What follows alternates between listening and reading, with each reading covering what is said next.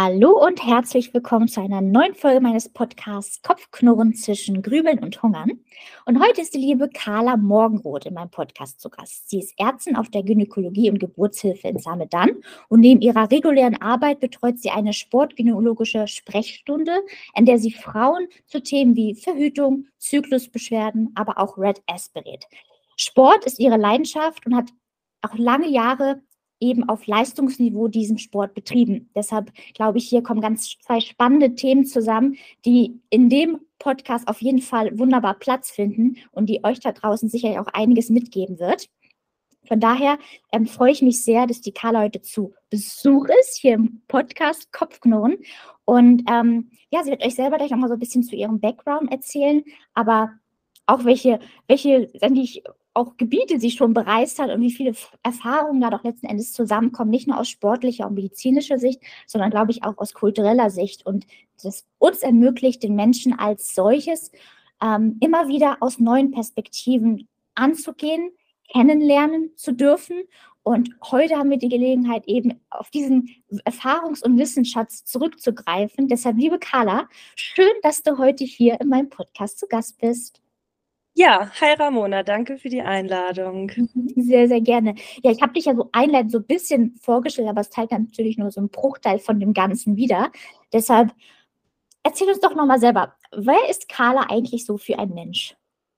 Ja, du hast mich ja gerade eigentlich wunderbar vorgestellt. Also ich würde mich als einen sehr sportbegeisterten Menschen beschreiben. Also ich mache seit vielen Jahren Sport. Es gehört definitiv zu meinem Alltag der Sport. Ähm, ich probiere sehr gerne neue Sportarten aus.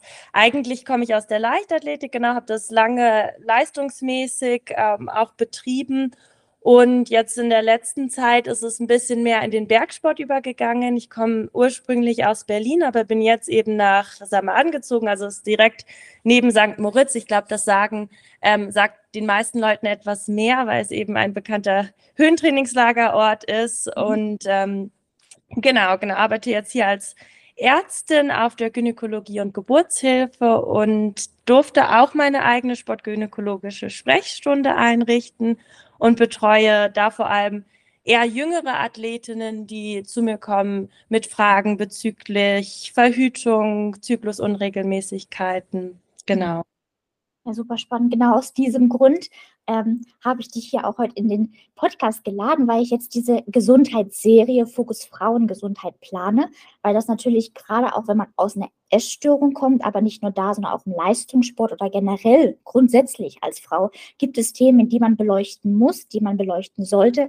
Aber oftmals ist es so die Angst davor, sich mit der Wahrheit zu konfrontieren und insbesondere, wenn man halt, wie es lange Jahre bei mir war, die Essstörung die Nummer eins war und ich halt nur versucht habe, ihr gerecht zu werden. Und da durfte natürlich eigentlich nicht aufgedeckt werden, wie ähm, schlecht es eigentlich um mich geht. Und das ist eigentlich so was sehr, sehr, ja, nee, eigentlich, sondern das ist etwas sehr Fahrlässiges, sehr Rücksichtsloses und letzten Endes dann auch der Grund, warum es manchmal von jetzt auf gleich auch ähm, sehr schnell zu Ende gehen kann. Und auch ich musste mich dann ähm, ja während meiner Recovery ähm, die natürlich auch immer noch anläuft, aber natürlich in, auf einem anderen, ganz anderen, ähm, in einem ganz anderen Ist-Zustand. Aber ähm, trotzdem läuft das ja und es braucht auch seine Zeit und dazu gehörte und gehört natürlich auch dieses regelmäßige Auseinandersetzen mit, wie geht es mir eigentlich und wie sieht es wirklich in mir drin aus.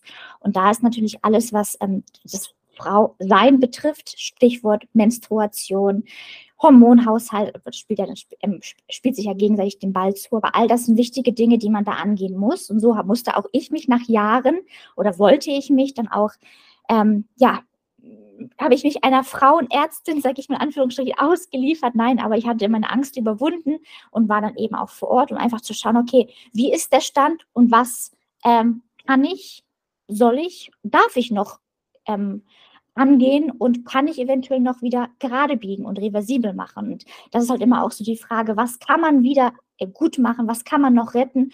Ähm, deshalb bin ich super glücklich, dass du heute da bist und wir genau diese Themen mal ansprechen können. Ähm, deshalb vielleicht zu Beginn aber nochmal ähm, das Thema Frauengesundheit. Warum bist du auch diesen Weg als Medizinerin letzten Endes eingeschlagen ähm, und jetzt auch diese sportgynäkologische Sprechstunde? Wo siehst du den, wo siehst du den Bedarf und warum gehst du dieser Arbeit auch aus leidenschaftlicher Sicht nach? Ja, also letztendlich ist es ein Thema, was in meinem Umfeld einfach durch den, durch den Sport und viele Athletinnen, viele Freundinnen in meinem Umkreis ja immer wieder aufgekommen ist und sicherlich auch aus Eigeninteresse etwas, was in meinem Leben eine große Rolle spielt.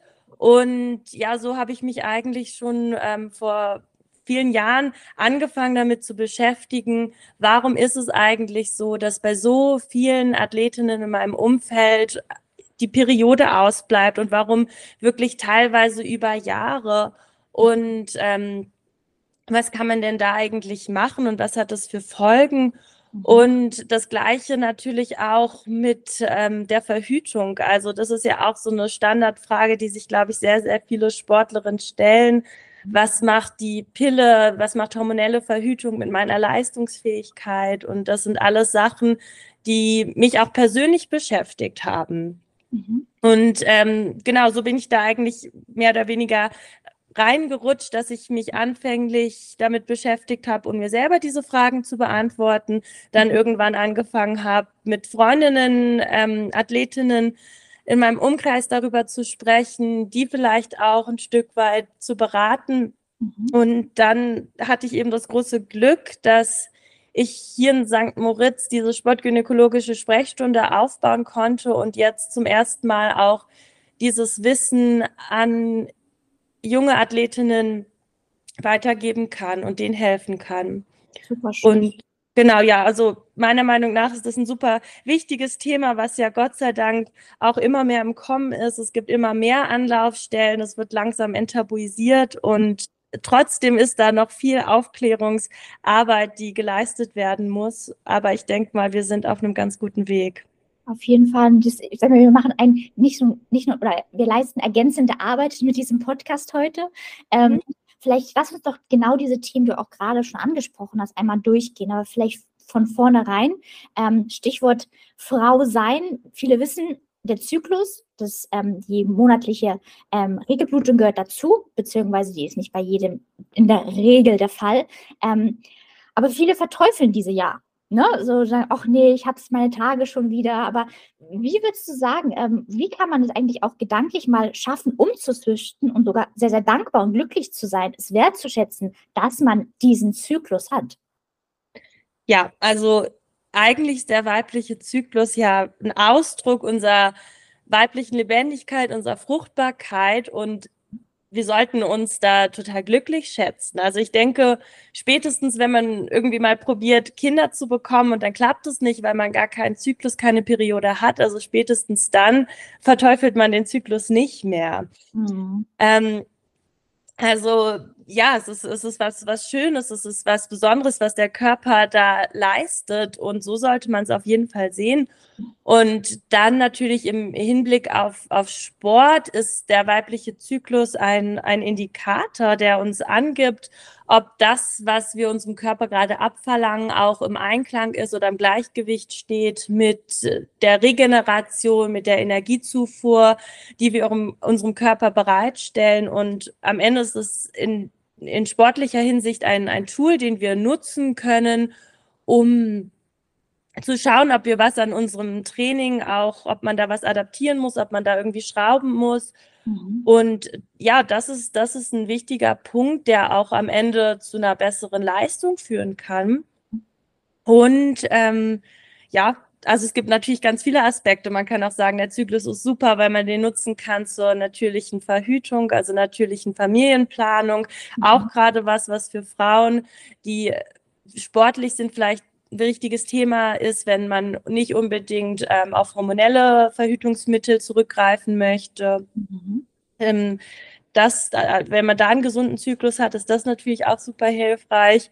Und ja, zyklusbasiertes Training wäre dann noch so ein Stichwort. Das ist ja auch ein, auch ein Thema, was gerade im Kommen ist und ähm, wo man auch sagen kann, man arbeitet mit dem Zyklus um seine Leistung zu verbessern. Also das wären jetzt alles mal so kurz zusammengefasst Vorteile, die mir einfallen, weshalb man den Zyklus definitiv nicht verteufeln sollte.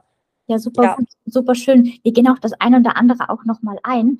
Ähm, deshalb, wie sieht denn so ein gesunder Zyklus normalerweise aus? Weil ich glaube, ähm, muss ich auch ehrlich sagen, ähm, ich habe die Menstruation auch viele Jahre nicht gehabt und ich habe sie aktuell leider auch noch nicht, obwohl ich eben bei der Frauenärztin gesehen habe, ähm, dass der allein der Östrogenspiegel zum ersten Mal war wieder Östrogen messbar, weißt du, was jahrelang davor auch gar nicht dann der Fall war. Das heißt also, die Tendenz stimmt. Ich habe die, ähm, die Essstörung ja zwölf Jahre lang gehabt ähm, und ich glaube, auch das braucht Zeit.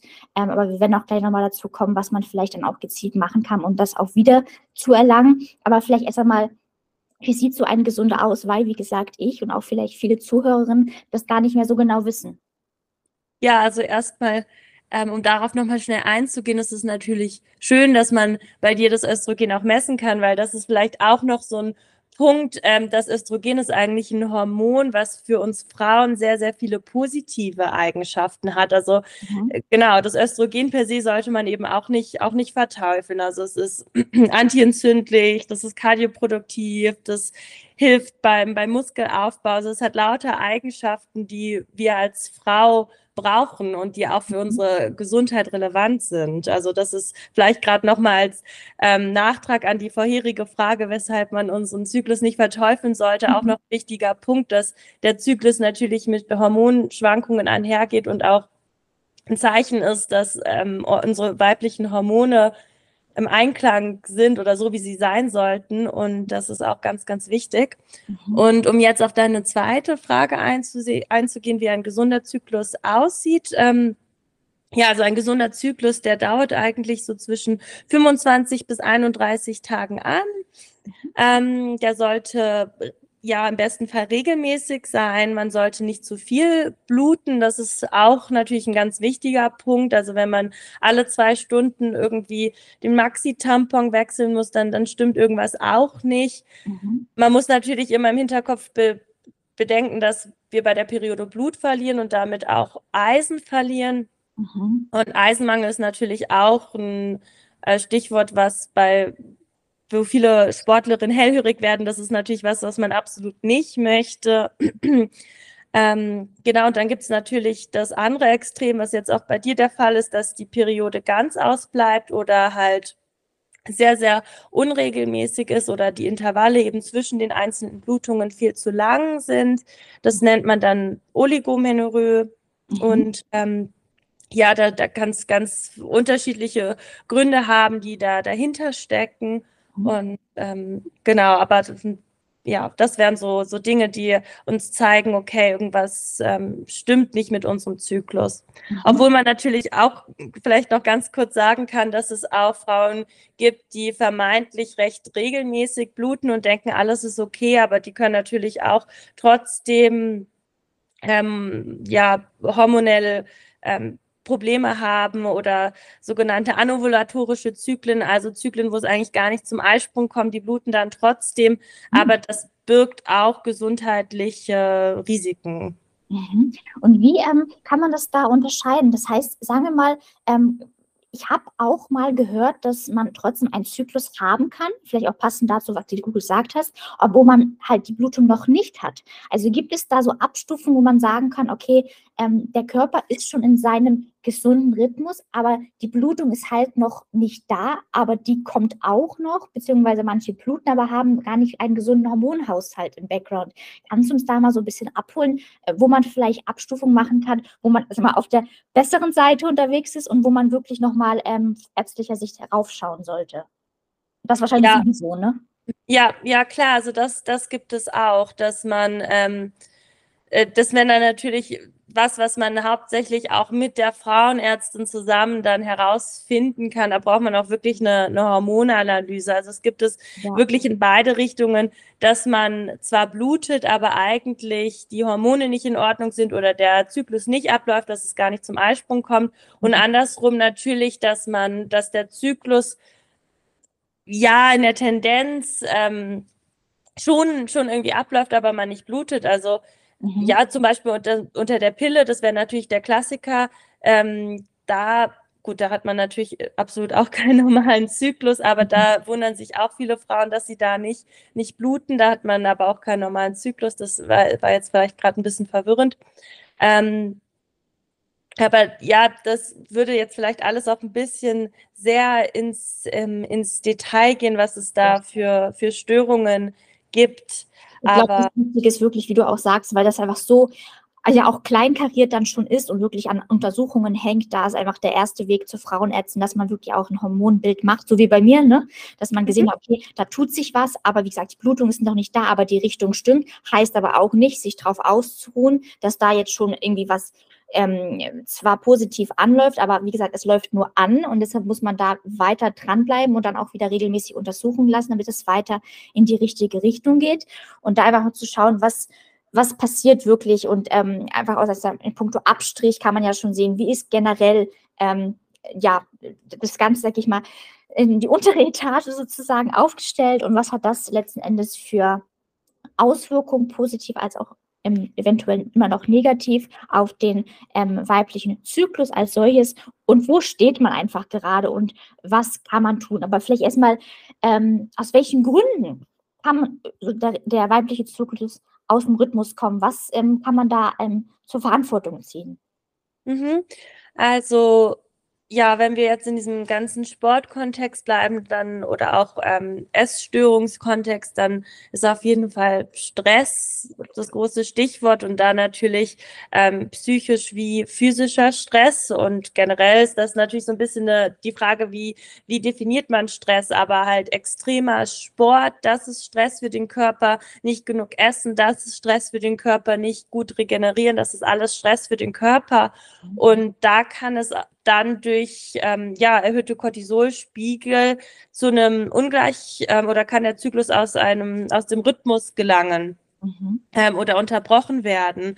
Und bei Untergewicht ist es das Gleiche. Da kommt es, ähm, das wird über Leptin dann reguliert, kann auch der, der Ablauf des Zyklus unterbrochen werden. Das ist, äh, ist ja so, dass eigentlich die, die Vorläufer, Signalstoffe für unsere Östrogenproduktion oder Hormonproduktion, die kommen ja eigentlich ähm, ja aus dem Gehirn, sage ich jetzt mal, aus der Hirnanhangsdrüse. Mhm. Und ähm, das wird dann irgendwann runterreguliert, wenn der Körper in einem ja, Stresszustand sich, sich befindet. Mhm. Und ähm, ja, das wären eben so die, die wichtigsten Punkte, die mhm. dann ja auch ähm, ja, auf also ein REDS, Relative Energy Deficiency Syndrome in, in Sports ähm, hinweisen können. Also mhm. fehlerhafte Ernährung, es, es muss nicht unbedingt eine mangelhafte Kalorienzufuhr sein, es kann auch einfach eine falsche Zusammensetzung der Ernährung sein, also zum Beispiel, dass man viel zu wenig Kohlenhydrate zuführt. Mhm. Es kann sein, dass man nicht, nicht gut schläft, dass dieser ganze Schlaf-Tag-Nacht-Rhythmus, äh, der zirkadiane Rhythmus aus dem Gleichgewicht kommt oder dass halt einfach viel zu wenig Körperfett da ist. Und genau, mhm. Körperfett ist auch hormonaktiv. Auf der einen Seite produziert es auch Östrogen, aber auf der anderen Seite zum Beispiel auch das Leptin.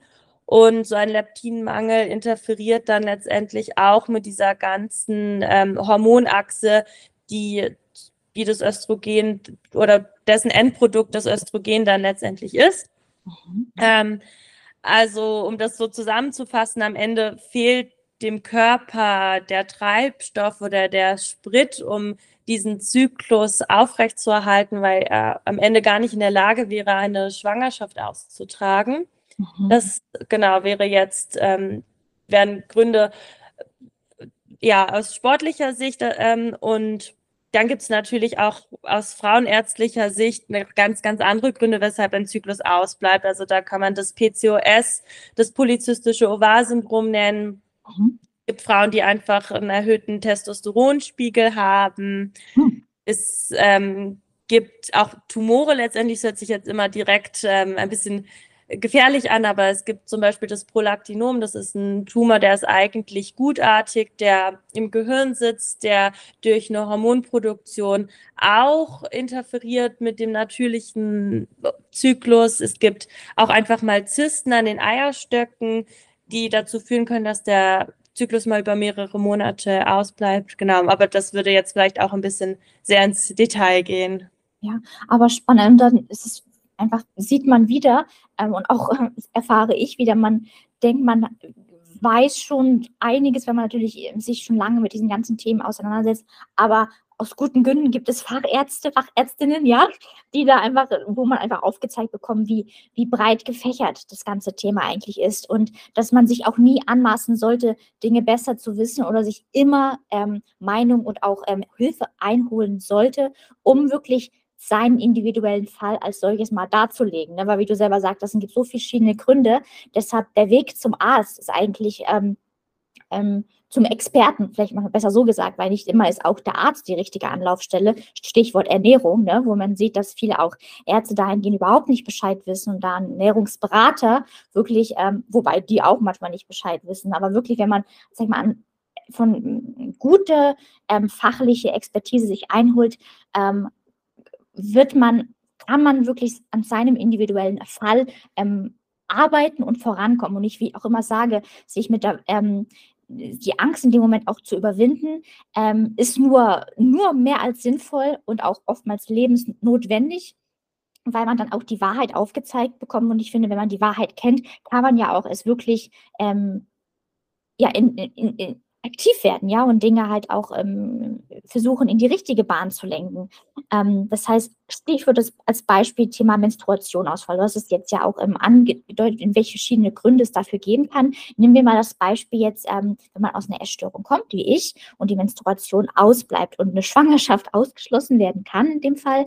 Ähm, ähm, ja, wie ernst zu nehmen ist so ein Zustand, weil du sagst, ja, der Körper ist ja indirekt ja auch so eine Art fast Selbstschutz, weil er könnte keinen zweiten Menschen ernähren und sich ähm, adäquat um, um, das Kind ähm, kümmern in dem Sinne, weil man schon um sich selber nicht kümmern kann. Es ist ja nur logisch, dass der Körper da, dem, da äh, zumacht und sagt, nee, wir konzentrieren uns jetzt erstmal nur auf dich. Ich möchte, dass du überlebst und ich möchte nicht noch ein Ungeborenes in Gefahr bringen. Total richtig. Ähm, Deshalb dieser Zustand als solches, ähm, es geht ja nicht nur darum, ein Kind zu bekommen oder nicht. Es geht ja einfach, wie auch gesagt, um den eigenen Körper, die eigene Gesundheit. Das heißt, wenn der Menstruation ausbleibt, das heißt, der Zyklus unregelmäßig ist oder einfach, einfach nicht gesund ist, so wie du ihn auch vorhin definiert hast, ähm, wie ernst zu nehmen ist so ein Zustand? Ja, das kann man auch pauschal vielleicht gar nicht so einfach beantworten. Also per se ist das Ausbleiben der Blutung, das empfinden ja viele Frauen als, als ganz praktisch. Mhm. Aber das Problem ist eigentlich, dass diese Hormonproduktion eingestellt wird ja. und dass darunter dann einfach viele verschiedene Körperfunktionen leiden. Mhm. Und auch parallel oft, wenn, wenn ähm, die Periode ausbleibt und der Zyklus eingestellt wird, dann äh, ist das nicht oft nicht die einzige Hormonachse, die runterreguliert wird. Also zum Beispiel die Hormonachse der Schilddrüse wird auch runterreguliert. Das sind eben einfach Dinge, die sind gar nicht so gut messbar wie das Ausbleiben der Periode, mhm. weshalb man denen vielleicht gar nicht so unbedingt so viel Beachtung schenkt. Aber das sind dann eben die Probleme, die wir haben. Und da kann man um da jetzt einfach mal ein paar Beispiele zu nennen. Also Knochendichte ähm, ist natürlich ein, ein Riesenproblem. Also die, die Knochenmineralisierung wird durch das Östrogen gesteuert ähm, auf verschiedenen Regulationsmechanismen. Ähm, psychische Gesundheit ist, finde ich, auch ein Thema, was oft da zu kurz kommt. Ähm, man ist äh, man, ja, also am Ende ist es so, dass man auch sehr, sehr depressiv werden kann durch diese Hormonmangelzustände. Ähm, man hat einen Leistungsknick, man fühlt sich müde, die sportliche Leistung kann total runtergehen, Konzentrationsstörungen. Das Immunsystem ist negativ beeinflusst, man wird häufiger krank ähm, und ähm, genau der Stoffwechsel wird runterreguliert. Langfristig hat man dann eben wieder das Problem, dass diese kardioprotektive Wirkung vom Östrogen fehlt, also dass die Herz-Kreislauf-Gesundheit in Gefahr gerät, dass man erhöhtes Arteriosklerose-Risiko hat. Ähm, ja, das sind alles so Themen, die, die dann damit einhergehen mit dem Ausbleiben der Periode oder damit einhergehen können, je nachdem, was natürlich auch ähm, der Grund ist für das Ausbleiben der Periode. Total. Ich finde ähm, das auch super schön und wichtig, wie du das so sagst. Wir sind oftmals so ähm, ähm, kurzfristig unterwegs. Ja, wir nehmen wahr, okay, die Menstruation bleibt aus, das ist ja eigentlich ganz angenehm, so wie wir das von Anfang mit dem erstmal verteufeln wir das ja so, ne, ähm, angesprochen haben, aber wenn man einfach das Ganze im Blick behält, die Langfristigkeit schaut, ähm, dann muss man sich einfach mal bewusst machen, was das eigentlich für, was das eigentlich aussagt und was das für Auswirkungen hat. Und eigentlich sollte man jede monatliche Blutung eigentlich ähm, wertschätzen und dankbar annehmen und glücklich sein, dass das einfach ein Zeichen für Gesundheit und auch Leistungsfähigkeit ist. Und ähm, diese, diese Wohlwollen, diese Liebe und einfach auch dieses ganzheitliche, langfristige Denken bei allem Tun, ähm, finde ich, kommt so oft zu kurz. Und ich weiß halt aus der Erströmung, dass man sehr ähm, engstirnig unterwegs ist, sehr fokussiert eben auf nur das eine und alles andere ähm, hinten anstellt und vernachlässigt und gar nicht mehr an sein Herz heranlässt. Und das macht es halt genauso ähm, teuflisch, ja, und das hat damit mit dem wahren Teufel zu tun, weil das ähm, hier wirklich um Leben und Tod geht. Und ähm, diese ganzen gesunden Anzeichen, die der Körper einem eigentlich schenkt, ähm, sollten wir ja dankbar, wie gesagt, annehmen und alles dafür tun, dass es auch ähm, wieder in diese Richtung geht. Deshalb vielleicht passend dazu jetzt ähm, so die Überleitung, wie kann man es schaffen, auch nach jahrelang ausbleibender Menstruation, dass diese wieder, wiederkommt? Also was, wie kann man seinen Körper dabei unterstützen? Worauf kommt es wirklich konkret an, ähm, damit man vielleicht wieder einen gesunden Zyklus hat? Ja, also wenn wir jetzt gesagt haben, dass Stress da oft der Auslöser ist für das Ausbleiben der Periode, dann geht es natürlich in erster Linie darum, den, den Stress auch wieder zu, zu reduzieren. Also das kann man natürlich machen, indem man auch den Sportumfang, die, die Sportintensität runterreguliert. Das ist jetzt vielleicht bei Athletinnen nicht immer unbedingt das, was man möchte oder was auch umsetzbar ist. Aber dann muss man stattdessen schauen, dass man einfach gut zu dem Körper ist, dass wenn man ihm so viel abverlangt mit Sport, dass man halt schaut, okay, dafür gebe ich ihm auf jeden Fall genug Nährstoffe, mhm. genug Essen. Also es ist ganz, ganz wichtig zum Beispiel, dass man nicht, nicht nüchtern trainiert, dass man überhaupt nicht in so Hungerzustände kommt, weil jedes Mal, wenn der Körper ins Hungern kommt, wird das Cortisol raufreguliert und das ist wieder Stress für den Körper, also einfach regelmäßig essen. Das ist ganz wichtig, dass wir eben schauen, dass wir das Richtige essen, dass es Kohlenhydrate sind. Ähm, dann kann es natürlich schon auch ein Thema sein bei, bei Frauen, die sehr, sehr schlank sind, die einen sehr niedrigen BMI haben, die untergewichtig sind, dass man sagt, okay, man sollte doch ein bisschen an, an Gewicht zunehmen. Mhm. Das kann natürlich hilfreich sein. Und ja, ansonsten Schlaf, Regeneration, das habe ich jetzt auch schon öfters angesprochen, ist mhm. auch wichtig. Also das, ja.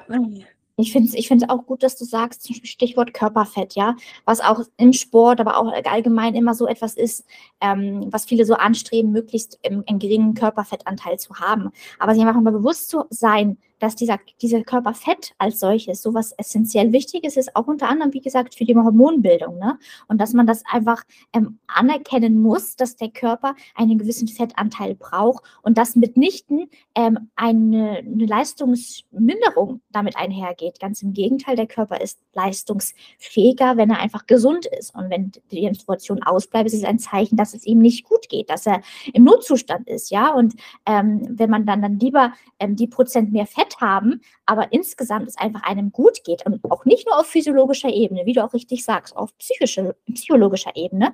Und wenn man halt auch motivierter ist, dann auch ist man automatisch auch leistungsfähiger, kann entsprechend auch Trainingsreize setzen. Ich finde das super, dass du es gesagt hast, auch mit der Psychologie, weil ähm, letzten Endes ähm, ist es ja immer das Ganze.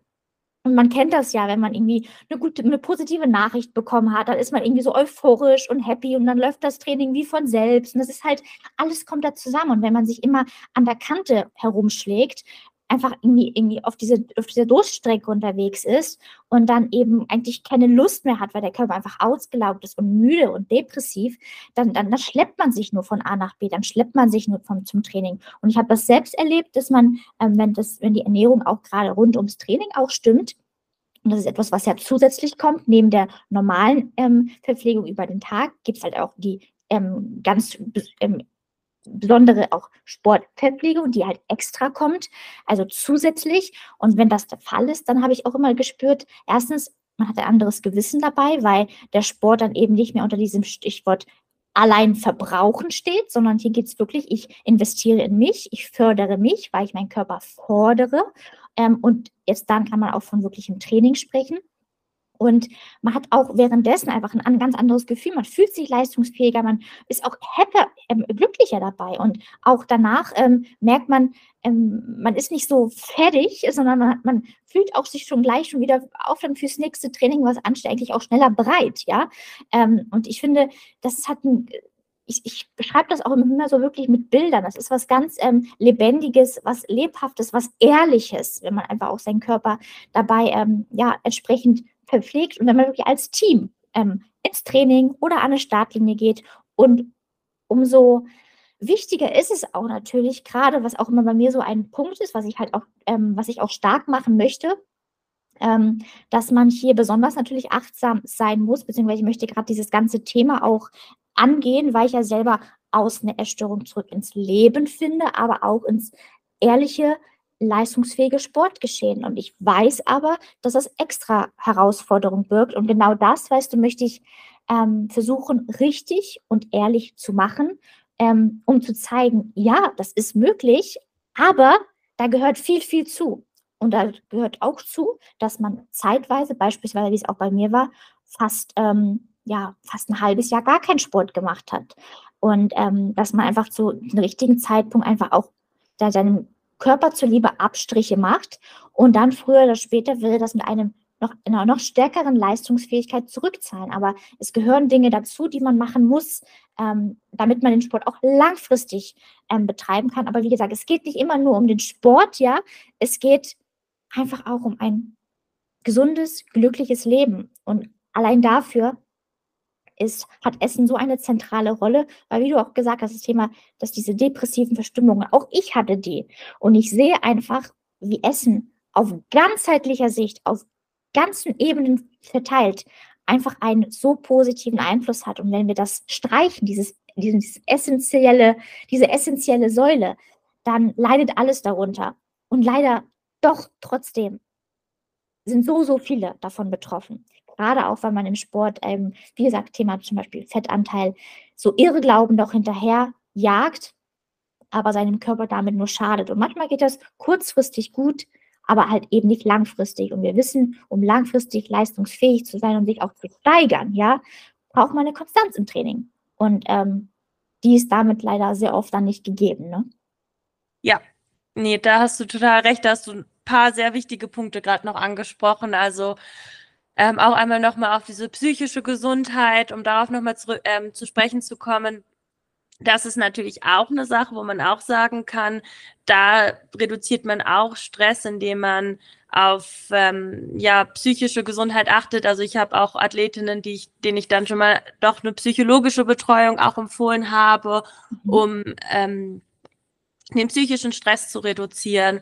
Mm, und dann Fueling während des Trainings auch super wichtig. Darauf hat, das hattest du auch eben gerade erwähnt. Mhm. Das wären so zwei Punkte, die man auch beachten sollte, wenn es darum geht, man möchte aus ja dem Rats-Syndrom ähm, rauskommen oder man möchte den, den Zyklus wiederbekommen. Mhm. Genau, ja. Und wie würdest du sagen, ähm, jetzt konkret zum Beispiel an meinem Fall, also ich war ja beim Frauenarzt, eine positive Tendenz ist da. Und ich mhm. sage auch immer, aufgrund des Leistungssports mache ich es mir natürlich schwerer. Ne? Das ist, mhm. ist Fakt so. Ähm, weil der Körper natürlich durch das Training einfach auch immer in, in wieder neuen Stress gerät. Wie gesagt, auf der einen Seite wissen wir, okay, die Verpflegung ist natürlich zentral wichtig, um das ähm, beides irgendwie unter einem Hut zu bekommen. Aber dadurch läuft es natürlich vielleicht auch verzögert ab. Aber wie ist deine Meinung? Ähm, kann ich diesen Weg schaffen darf ich, weil ich, ich habe so, ähm, ich sage auch immer, ich habe so viele Jahre einfach ähm, den Sport als Mittel zum Zweck missbraucht und ich möchte ihn jetzt einfach so gerne ehrlich nachgehen und ähm, ja, nochmal wirklich schauen, was kann man wirklich, ein Körper wirklich leisten, wenn ich mit ihm arbeite. Aber mir ist bewusst, dass ich diese Vergangenheit habe und ich habe die Verantwortung übernommen und meinem Körper das Versprechen gegeben, dass ich ähm, mich gut um ihn kümmere, dass ich auf ihn aufpasse und dass wir nur zusammenarbeiten. Ähm, und manchmal habe ich so das schlechte Gewissen, dass ich überhaupt von Leistungssport spreche. Aber irgendwie spüre ich auch, dass mein Körper auch dafür gemacht ist, weißt du, dass er das auch kann und möchte. Und er zeigt mir das ja auch mit, mit seiner Leistungsfähigkeit. Und doch ähm, weiß ich, ähm, gerade weil zum Beispiel die Menstruation noch nicht da ist, dass ich einfach noch zu tun habe. Aber ich möchte das ähm, eben wirklich schaffen, da einfach auch gesund hervorzugehen und dem gesund auch nachzugehen. Das heißt, wie würdest du sagen, ähm, wie gesagt, Verpflegung haben wir genannt, ähm, dann auch Achtung auf die Regeneration. Aber könntest du mir persönlich noch irgendwie was konkret empfehlen, was ich ähm, machen kann, damit beides gelingt? Mhm. Also ich meine, ich glaube, bei dir ist auf jeden Fall eine sehr gute Voraussichtung, dass du sehr einsichtig bist, sehr, sehr reflektiert, auch wirklich den Wunsch und Willen hast, wieder den Zyklus zurückzubekommen. Das ist auch wichtiger Grundvoraussetzungen. Und es, ja, wenn man, wie du es ja auch gesagt hast, eigentlich den Sport missbraucht, weil man nur Gewicht reduzieren möchte oder weil man nur an die sportliche Leistung, also nur diesen, diese Performance im Hinterkopf hat, dann ist einem das manchmal vielleicht zu egal, dass man, dass der Zyklus nicht so abläuft, wie wir es gerne mhm. hätten. Mhm. Und ähm, das wird dann problematisch, weil das natürlich dann mit diesen langfristigen Folgen einhergeht, gerade auch bei, bei sehr jungen Athletinnen, die es dann nie schaffen, ihre maximale Knochendichte aufzubauen, weil die, der Knochen eben vor allem ja bis zum 21. Lebensjahr mineralisiert wird. Mhm. Das sind einfach dann Probleme. Aber bei dir, ja, ich ich, ich meine, es kann einfach lange dauern, bis man den Zyklus wieder bekommt. Gerade wenn man so lange, wenn du jetzt sagst, du warst zwölf Jahre in einer Essstörung, das ist eine sehr, sehr lange Zeit. Mhm. Ähm, ich glaube, du musst da in erster Linie jetzt geduldig bleiben und genau diese Dinge, die wir jetzt angesprochen haben, befolgen. Du warst bei der Frauenärztin, das ist immer gut, dass man sich da, glaube ich, professionelle Hilfe sucht, dass man eben so einen Hormoncheck auch macht, vielleicht auch im Verlauf schaut, wie sich die Hormone entwickeln, ob auch irgendwie die Maßnahmen, die man ergreift, ob die sich dann auch schon positiv auswirken. Mhm auf den Hormonstatus. Und ja, dass man dran bleibt, dass man schaut, dass man nicht irgendwie zurückrudert. Gerade wenn man aus einer Essstörung kommt, ist das ja auch oft ein Auf und Ab. Und ja, mhm. ähm, ich sage auch immer, es ist so wichtig, dass man, ähm, das, ich betone das eigentlich in jedem Podcast, dass es sagt, deine Zeit ist jetzt, ja, wenn du, wenn du dein, wenn du etwas ändern willst, dann mach es jetzt, weil jeder Tag zählt, genauso wie du sagst, die Knochen mineralisieren sich bis zum, ähm, oder bauen sich letztendlich bis zum 21. Lebensjahr auf und danach geht schon eine andere Tendenz, ja. Und wenn man halt äh, die Erstörung bis zum 35. Lebensjahr hat, da kann man sich vorstellen, was man angerichtet hat, ja. Ähm, deshalb jeder Tag zählt um ja doch die Dinge in eine richtige Bahn zu lenken oder zumindest aufzuhalten oder einen, einen schlechten Verlauf auszubremsen, ja, zu stoppen.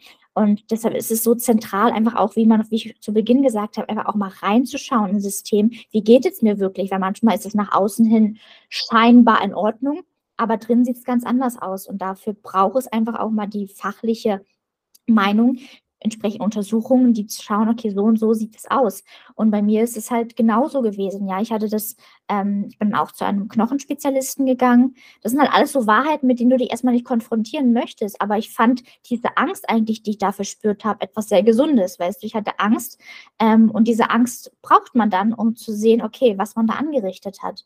Und bei mir wurde eine Osteoporose diagnostiziert, also nicht mal eine Osteopenie, sondern sogar Osteoporose im Bereich der Hüftbereich als auch im Lendenwirbelbereich.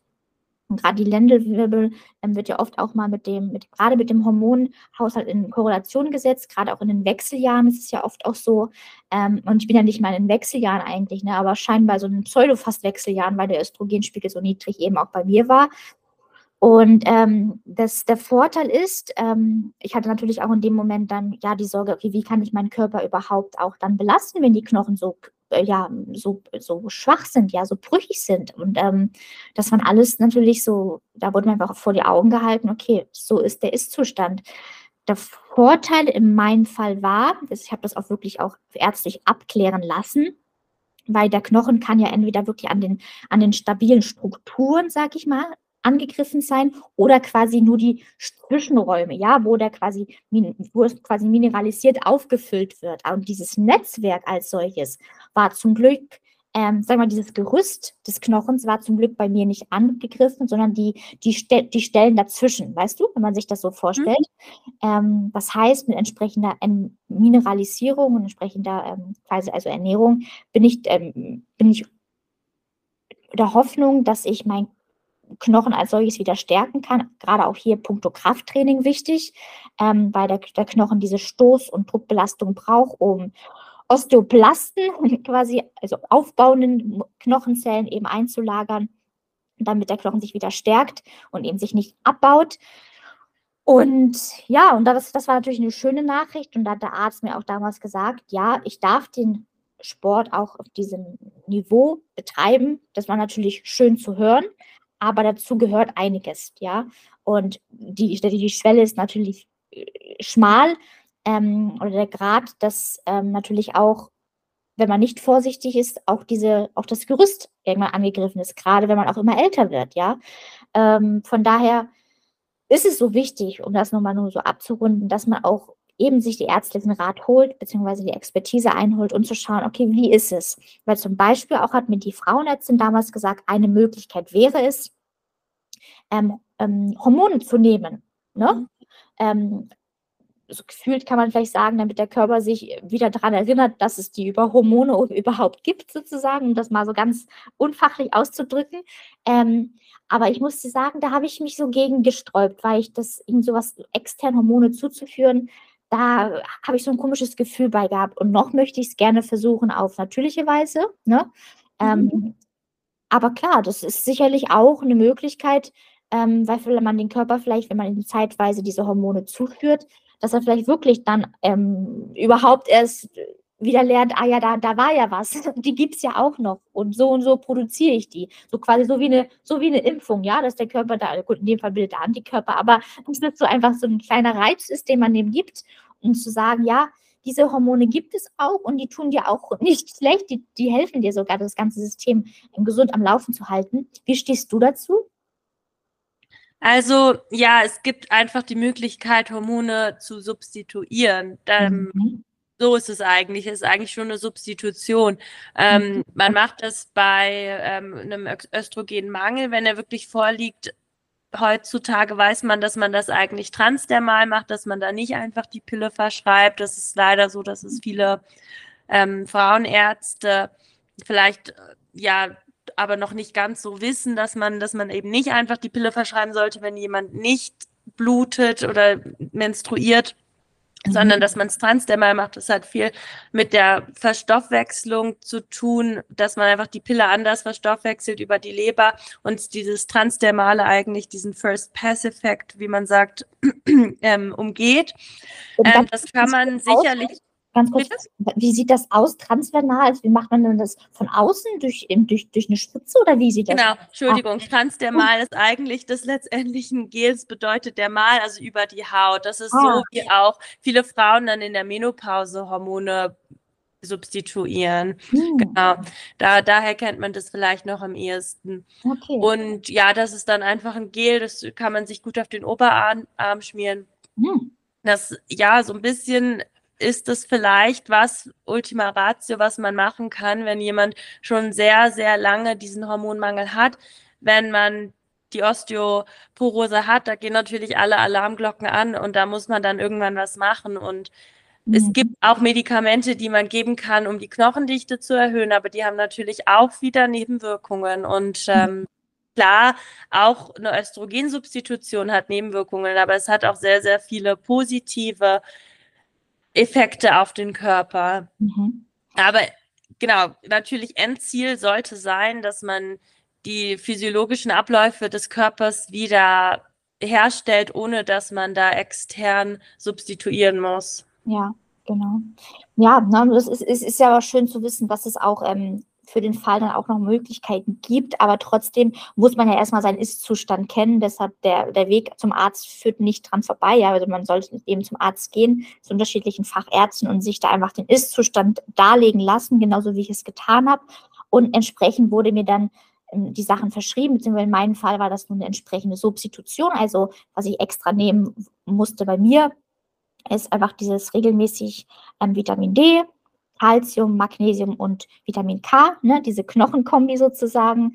Ähm, und damit eben entsprechend, dass da einfach ein gesundes, ähm, gesunder Level einfach auch im Körper ist und hier in dem Fall um so ein bisschen erhöht, damit man eben den Knochen mineralisiert, beziehungsweise auch da würde ich aber niemand jetzt einfach sagen, einfach frei nehmen, weil ich das jetzt nehme. Nein, auch da wieder sich beim Arzt das einfach mal abklären lassen, ob das Sinn macht. Ne? Aber dafür braucht man einfach auch einen Blick im, in, ja, ins Knochenbild. Also ich habe damals wirklich, ich glaube, das heißt die DEXA, ich bin nicht genau sicher, wie die Untersuchung heißt. Ähm, da habe ich wirklich den Knochen ähm, eine umfangreiche Untersuchung gemacht, damals auch dann einfach auf, auf private Kosten, weil als krankenversich gesetzlich Versicherte hätte das mehrere Monate gedauert und ich wusste, die Zeit habe ich einfach nicht. Ne? Und habe ich das damals halt hier bei dem UKE in der Fachabteilung, Fachambulanz gemacht und dann ja, wird man dann meistens auch noch wirklich von den Professoren ähm, betreut und beraten. Ähm, und da war mir das jetzt auf alle Fälle wert, was bringt mir die, das Geld irgendwie einzusparen, wenn ich einfach ähm, paar Monate später einfach aus gesundheitlichen Gründen vielleicht es mir ganz anders geht. Deshalb war mir das einfach, hatte das die Prio Nummer eins. Deshalb vielleicht auch für dich da draußen, wenn du auch gesetzlich versichert bist und jemand keinen Termin kommt, würde ich dir einfach wirklich raten, zahl das selber, auch wenn es kostet, aber dann bekommst du manchmal auch wirklich nochmal ganz andere, auch professionelle Hilfe. Wie in meinem Fall war, war das wirklich ein Professor, der auch an der, in einem Universitätsklinikum in Hamburg unterrichtet. Ähm, ja, da habe ich mich einfach wirklich in guten Händen gefühlt. Und leider gibt es da die Abstriche heutzutage, deshalb habe ich da, ähm, wie gesagt, diese, diese Entscheidung getroffen. Die war nur richtig.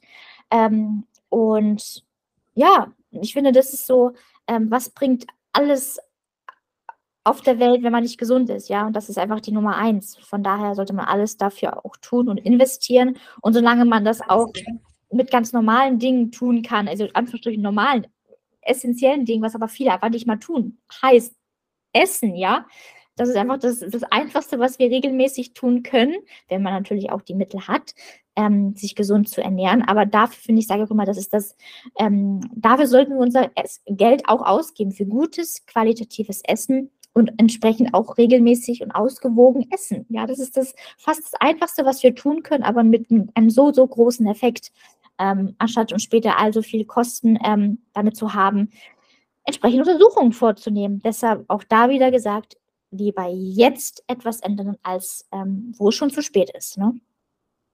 Ja, nein, mhm. das, das ist alles richtig, genau. Ähm, ja, äh, wenn wir gerade noch über so Medikamente oder Vitamin äh, Calcium, Vitamin D, ähm, so Substitution, ähm, wenn wir das gerade einmal angesprochen haben. Was ich auch gerne verschreibe, ist ähm, Agnus castus, also Mönchspfeffer. Hier in der Schweiz heißt es Premens. Mhm.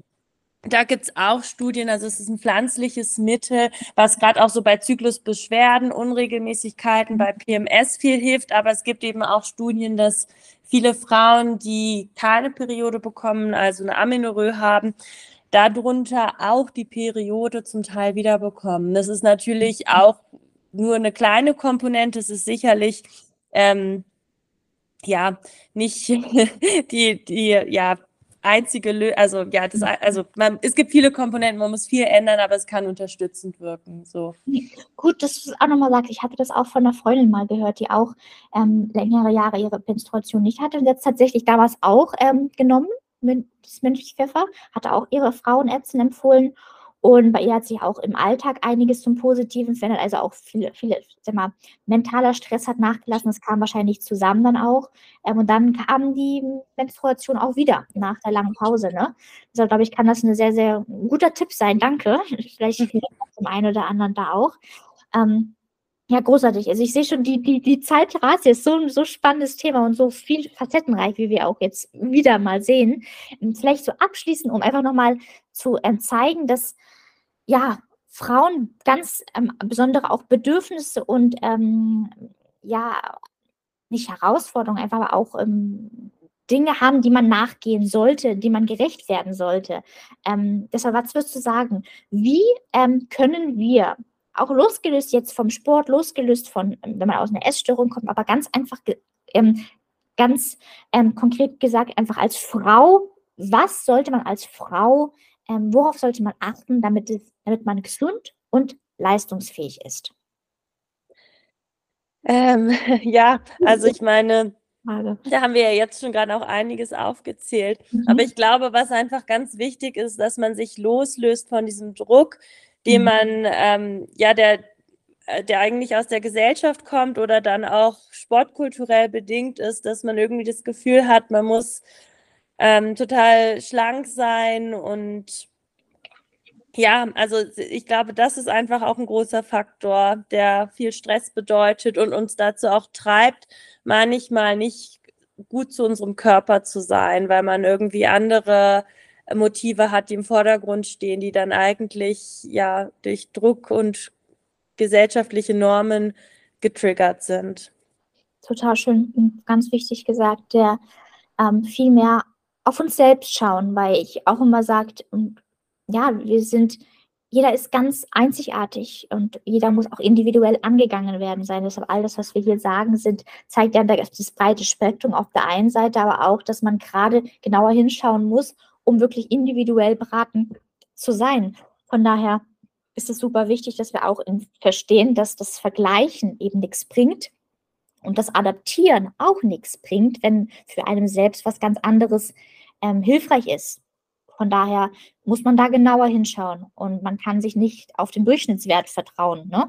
Oder, oder einfach auch, auch nicht immer sind Studien sind ähm, interessant und auch können, können mögliche Wege aufzeigen, aber sie orientieren sich ja auch nicht an den Einzelfall. Von daher sollten wir uns den Einzelfall anschauen, das heißt uns selber, was brauchen wir wirklich und wie steht es gerade um uns.